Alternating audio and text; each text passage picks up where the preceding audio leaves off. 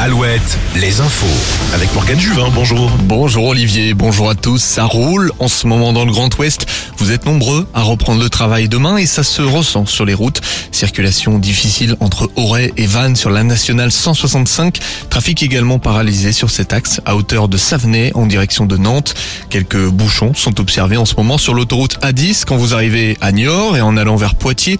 Enfin, en sortant d'Angers, un accident ralentit la circulation sur la rocade allant vers Le Mans. Favoriser le vélo dans nos villes, la volonté du gouvernement. L'exécutif annonce le déblocage de 100 millions d'euros cette année pour accompagner les territoires à développer les pistes cyclables. Un appel à projet est également lancé. 250 millions d'euros seront investis pour soutenir des projets qui vont dans ce sens afin de transformer les territoires en territoires dits cyclables exemplaires. Les candidatures sont à déposer jusqu'au 15 septembre. L'activité reprendra normalement demain matin près de la Roche-sur-Yon. Incendie avait frappé l'entreprise Plasticon hier soir. Une soixantaine de bidons inflammables se sont embrasés sans connaître encore la raison. La zone de stockage ayant été touchée, l'usine principale pourra fonctionner normalement dès demain. Aucun risque sanitaire n'a été détecté. 3000 litres d'acétone ont tout de même brûlé.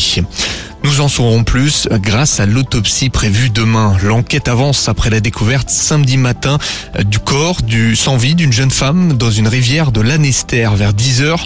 La victime de 23 ans était dénudée et portait des marques d'étranglement. Trois hommes ont été vus avec elle samedi vers 3h30 du matin avant qu'elle ne disparaisse. L'un des trois hommes a été entendu par les enquêteurs puis relâché. Ce fait divers, à Limoges, deux mineurs ont été gravement blessés par balle la nuit dernière au nord de la ville. Les deux jeunes de 16 et 17 ans ont été hospitalisés en urgence, mais leur pronostic vital n'est plus engagé.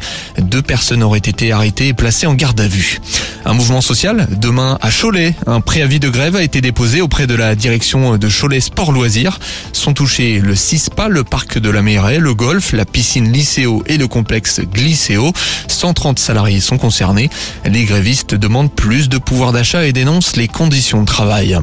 L'élite du tennis mondial se retrouve à Roland Garros pendant deux semaines. Premier tour aujourd'hui. Caroline Garcia affronte une chinoise en ce moment, la numéro 5 mondiale, a remporté le premier set au tie-break dans la douleur. Et puis chez les hommes, Arthur Fils affronte l'espagnol Fokina. Nous sommes dans le premier set et l'avantage est à l'adversaire. Notons l'élimination de Kristina Mladenovic ce midi et de Benoît Paire en début d'après-midi. Et puis enfin, un mot de basket avant la météo. L'ancien coach du CSP Limoges s'engage avec Strasbourg pour deux saisons.